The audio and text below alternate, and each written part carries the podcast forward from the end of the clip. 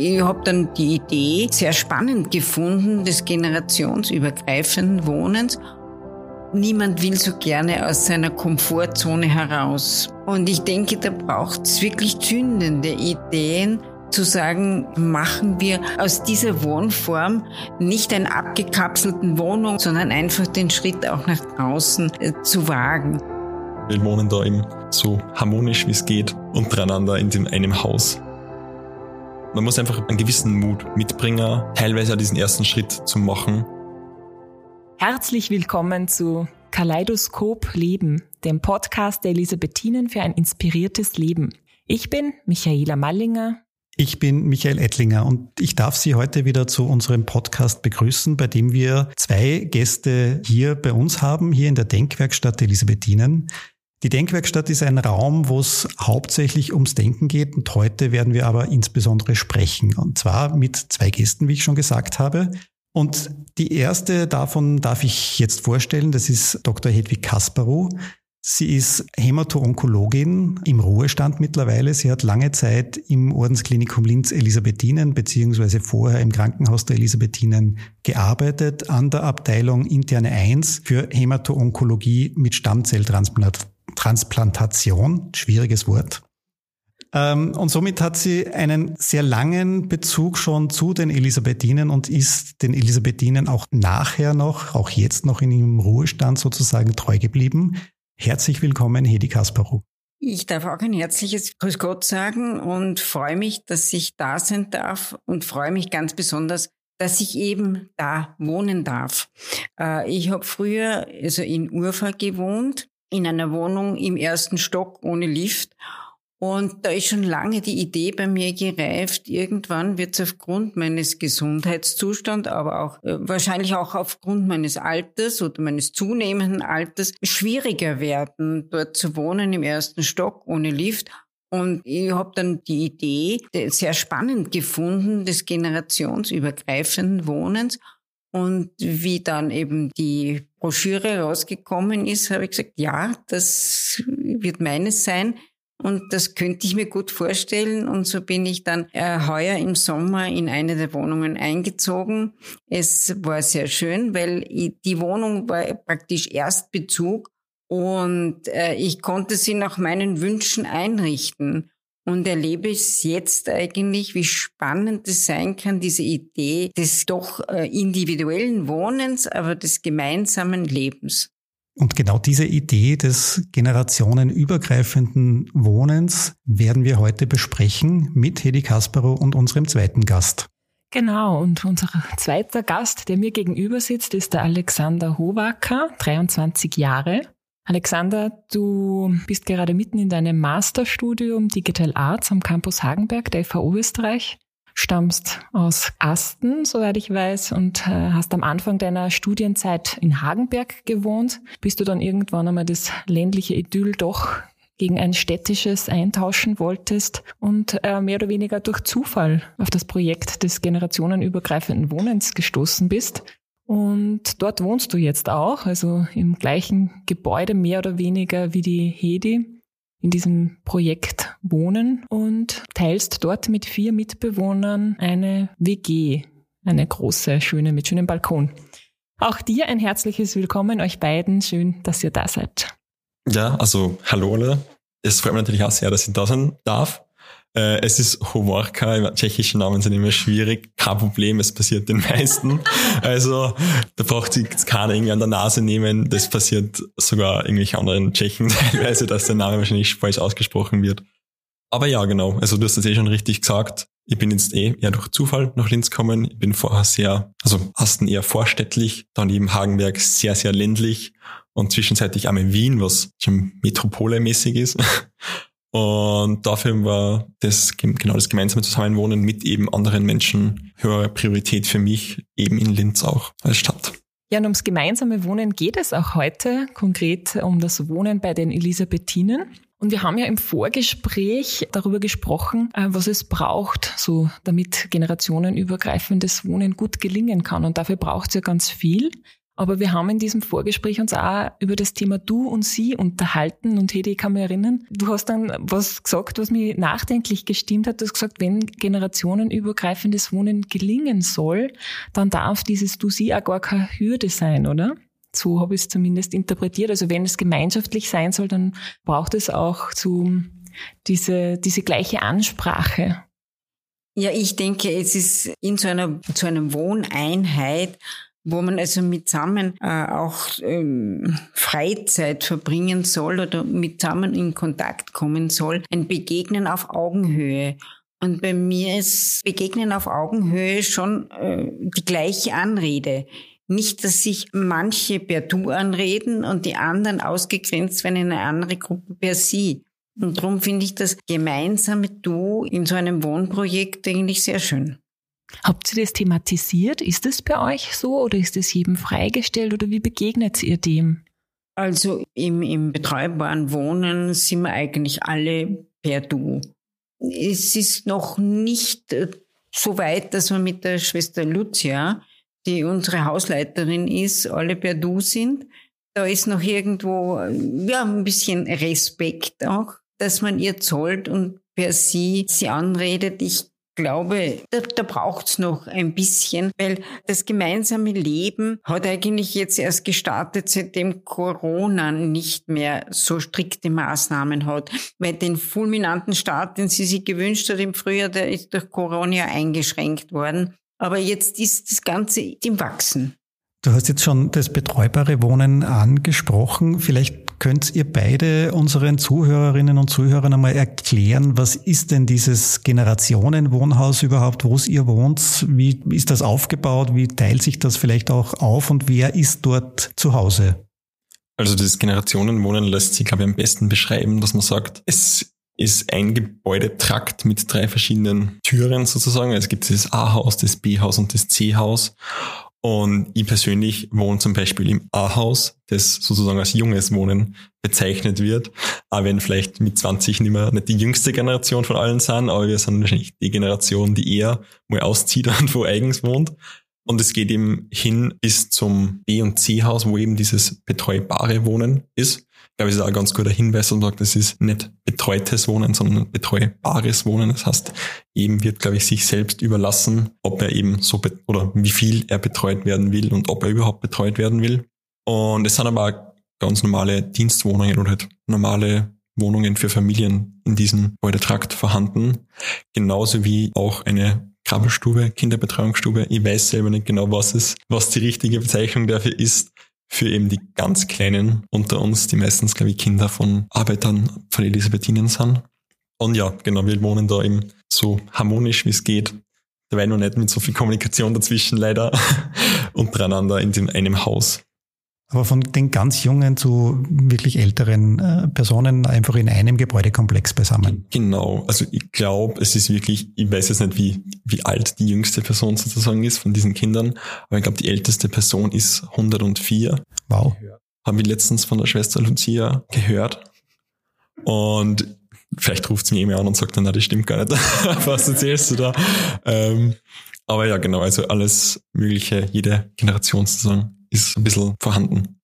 Ja, und das betreubare Wohnen zeichnet es eben aus, dass eben die Schwester Lucia, die als Hausleiterin äh, von den Elisabethinen, also eine geistliche Schwester drüben ist, dass die einem zur Verfügung steht, Hilfestellung zu leisten, einmal um um äh, was zu organisieren, um Pflege zu organisieren, um Einkäufe zu organisieren, die einem äh, mehr oder weniger mit Rat und Tat zur Seite steht, weil man vielleicht äh, mit der Zeit ein bisschen weniger wendig wird, um sich alles selber organisieren zu müssen.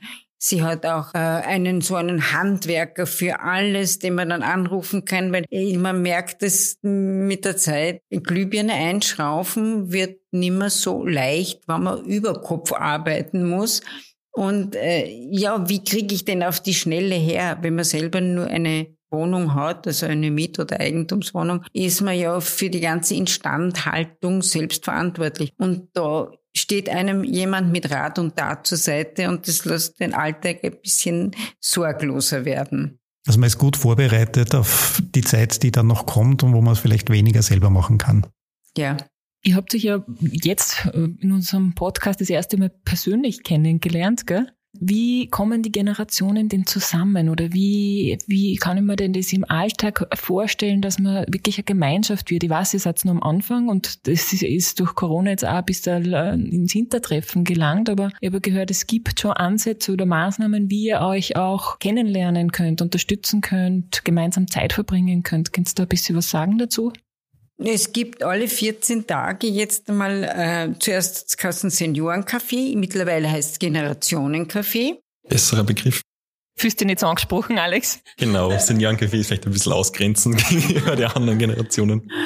Wo also fix einen Zeitpunkt ausgemacht ist, dass man sich also im Gemeinschaftsraum trifft. Und das ist das Schöne auch an diesem Hausprojekt, dass es eben diesen Gemeinschaftsraum gibt, wo jeder unverbindlich hingehen kann und wo man gemeinsam ins Gespräch kommt. Also man hat anders wie in anderen Mehrparteienhäusern einen Raum, wo man, wo man zusammenkommen kann. Und das ist genauso wie im angrenzenden Garten, dass da Bänke aufgestellt worden sind, Tische, Sesseln, wo man einfach sich unverbindlich hinsetzen kann, um mit jemand anderen ins Gespräch zu kommen. Und das finde ich sehr faszinierend. Das finde ich toll, weil ich, früher in einem Mehrparteienhaus kennt man sich von der Stiege, von Grüß Gott sagen, außer man entwickelt dann Freundschaften, dass man sich gegen besucht. Aber dieses unverbindliche Miteinander plauschen und Zeit verbringen ist eigentlich weniger möglich als wie da. Und passiert das auch schon? Ja, das passiert eben bei diesem äh, Seniorencafé und wir haben jetzt eine Spielerunde äh, ins Leben gerufen, wo wir gestern das erste Mal mit zusammen also Brettspiele gespielt haben. Und nächste Woche startet dann ein Malkurs. Also es werden schon Ideen geboren und ich glaube, diese Ideen können und müssen auch wachsen oder sollen wachsen. Und dieser Malkurs, soweit ich es gehört habe, der wird ja auch von einer eurer Mitbewohnerinnen geleitet. Ja, und sie hat ihm alle eingeladen, von den Kleinen der Krabbelstube mitzumachen, ähm, bis eben uns Senioren. Und Alex, nimmt auch wer aus dem jungen Wohnen beispielsweise ähm. teil an diesem Malkurs? Ja, genau. Also das ist halt leider bei uns so, dass bei den meisten das Studium wieder startet. Das heißt, wir haben alle jetzt am Anfang mal geschaut, wann kriegen wir unseren Stundenplan, wie schaut der aus, ich, ich hätte sehr gern teilgenommen. Ich habe dann die Woche drauf einen Stundenplan gekriegt und habe gesehen, okay, na, es geht sich nicht aus. Aber ich habe mit anderen auf jeden Fall geredet. Wir sind ja insgesamt 20 Leute im jungen Wohnen, 20 Studenten fast alle. Und bei ein paar geht es schon aus und ich glaube, dass da schon ein paar auf jeden Fall hinschauen werden, wenn sie die Zeit haben, weil das, das ganze Konzept dahinter schon interessant ist und es ist es auf jeden Fall wert, das mal auszuprobieren. Ist das vielleicht auch eine der Herausforderungen in diesem generationenübergreifenden Wohnen, dass man unterschiedliche Lebensrhythmen hat, unterschiedliche Zeiten, zu denen man verfügbar ist für gemeinsame Aktivitäten vielleicht auch? Ich glaube auf jeden Fall, dass es eine gewisse Hürde ist, die es gar nicht so leicht ist zu überkommen, da so Ideen zu finden, wo man sagt, okay, das ist, das ist für alle okay, weil eben auch jetzt im Sommer oder eben Personen, die arbeiten, diese Kaffeerunde, um es mal genau zu sagen, ist meistens immer am Donnerstag um drei und drei Uhr ist jetzt schon bei den meisten so, dass sie nur in der Arbeit sitzen und somit eben nicht die Zeit haben, jetzt dahin zu gehen, weil es für Senioren, Pensionisten eher leichter ist, schätze ich mal. Ich möchte jetzt auch kaum was unterstellen, aber wahrscheinlich ist es leichter, zu der Uhrzeit Kaffee zu trinken genauso wie viele von uns dann halt erst ein bisschen später noch einen Kaffee trinken, wo ich jetzt auch nicht sicher bin, wie viele Pensionisten oder wie viele andere Personen jetzt sagen, okay, na, um sechs trinke ich schon noch gerne einen Kaffee, weil, ja, Kaffee ist ja doch ein Muntermacher und nicht jeder will dann irgendwie schlaflose Nächte haben. Alex, was hat dich gereizt an diesem Projekt? Also von der Hedi habe ich schon gehört, es ist irgendwie nett, dann wieder Anschluss zu haben oder die Möglichkeit, Kontakte zu knüpfen, ganz ohne etwas planen zu müssen, wenn ich es richtig verstanden habe.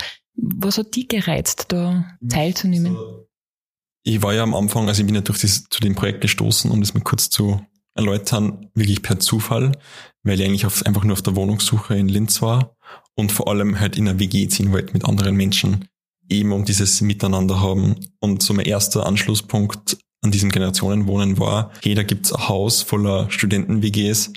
Das, ich kenne das von vorher, das ist immer eine ziemlich coole Sache. Und dann halt im Nachhinein habe ich auch das mit den Betreuerinnen wohnen und das gesehen und ich, das, ich, ich hilf dann echt gern andere Menschen und ich finde das eigentlich eine super Idee, sozusagen Personen, die, wenn sie wollen, Hilfe brauchen oder einfach Gesellschaft haben wollen oder einfach einmal einen Austausch haben zwischen Generationen, das ja so dann doch nicht so oft stattfindet, irgendwo in einem Café oder so, weil dann meistens die Personen bleiben unter sich und die anderen bleiben auch wieder unter sich. Und wenn man aber gemeinsam wohnt in so einem großen Haus und einen gemeinsamen Gemeinschaftsraum hat, da ist wirklich das Wort gemein, gemeinsam sehr groß geschrieben, dann kommt es zu diesem Austausch auch viel leichter. Ja, stimmt. Das hat man eigentlich auch selten, dass WGs in einem Haus sind, mehrere, ne? Es ist halt oft so auf in, das nicht so in Studentenorten und wie im Studentenheim hast du das halt auch. Aber so, es ist halt immer, immer eine coole Sache. Und ich finde, da können wir sicher für andere Studenten zustimmen. Ja, einer WG wohnen ist viel cooler meistens.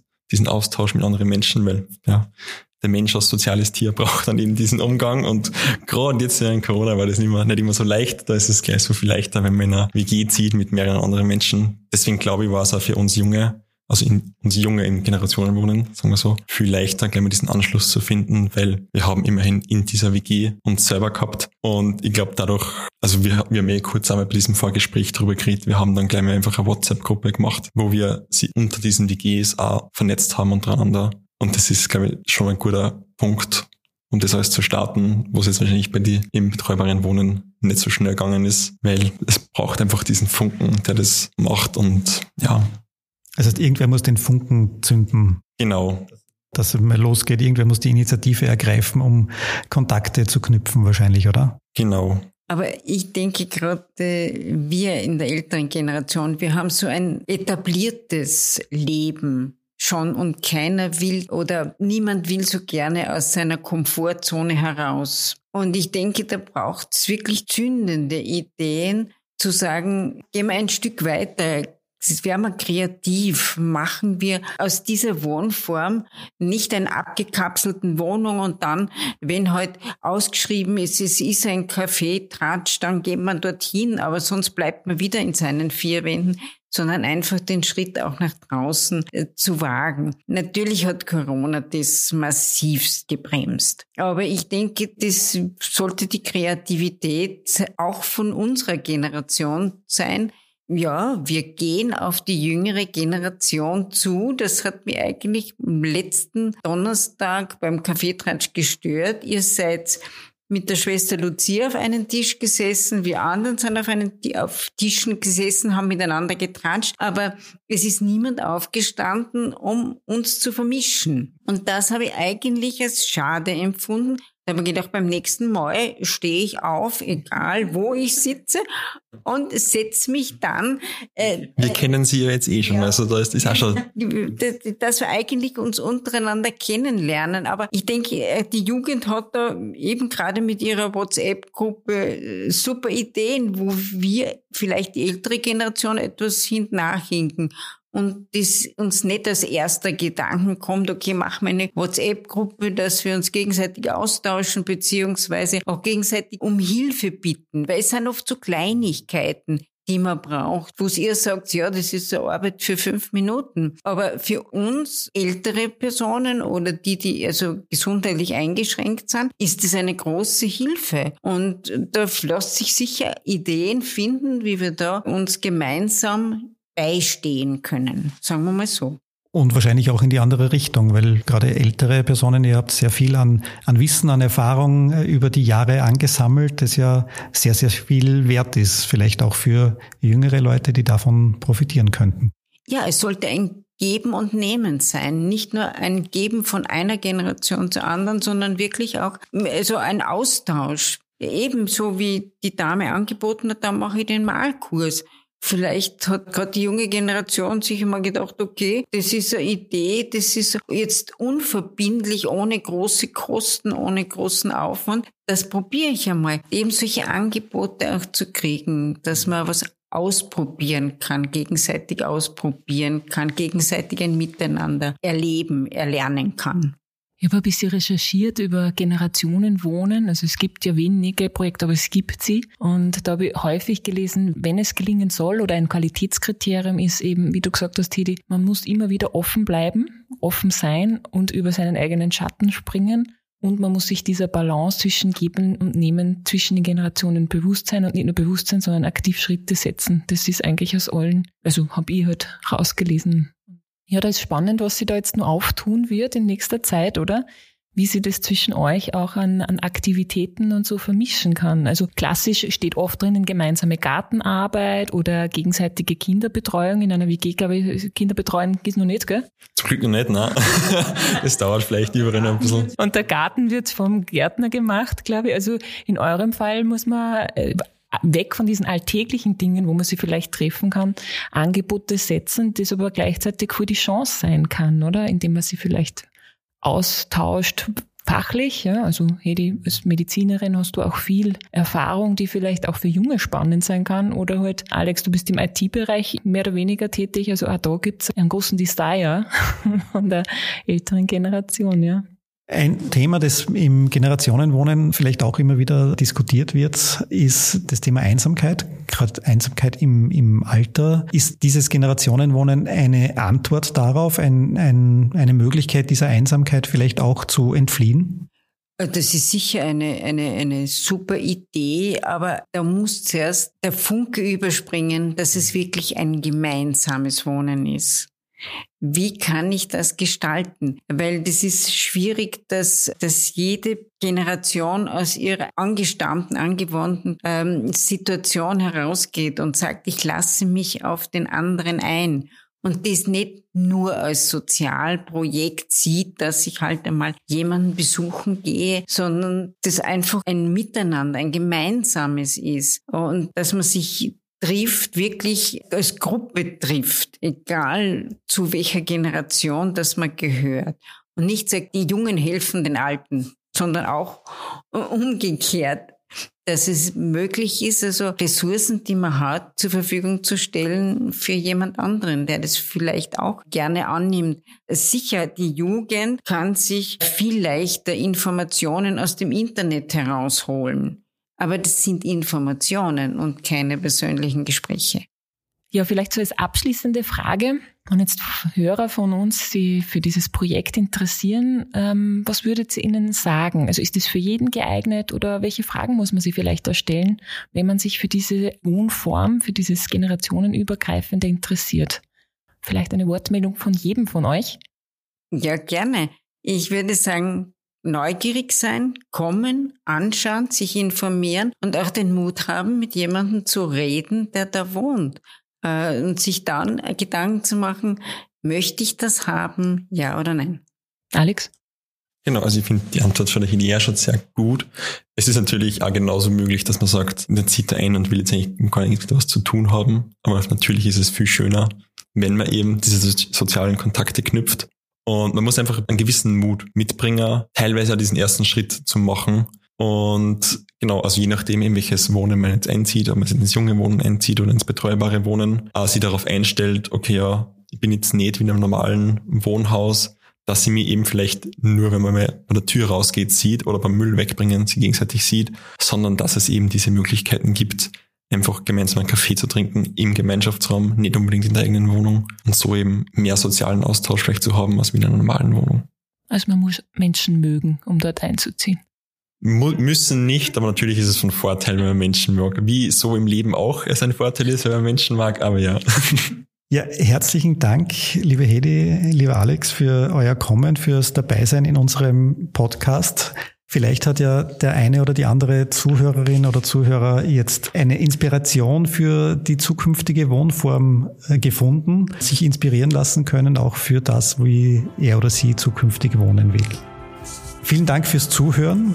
Mehr Infos zu unserem Podcast gibt's wie immer auf www.die-elisabethinen.at. Also einfach vorbeiklicken und nachschauen. Wir freuen uns, wenn Sie mit uns in Kontakt treten. Schreiben Sie uns, welche Fragen Sie beschäftigen oder hinterlassen Sie uns Ihr Feedback unter podcast.die-elisabethinen.at. Und wenn Ihnen unser Podcast gefällt, freuen wir uns natürlich auch, wenn Sie uns eine 5-Sterne-Bewertung hinterlassen. Kaleidoskop Leben, der Podcast der Elisabethinen für ein inspiriertes Leben. Jeden Mittwoch auf die-elisabethinen.at und überall, wo Sie gerne Podcasts hören.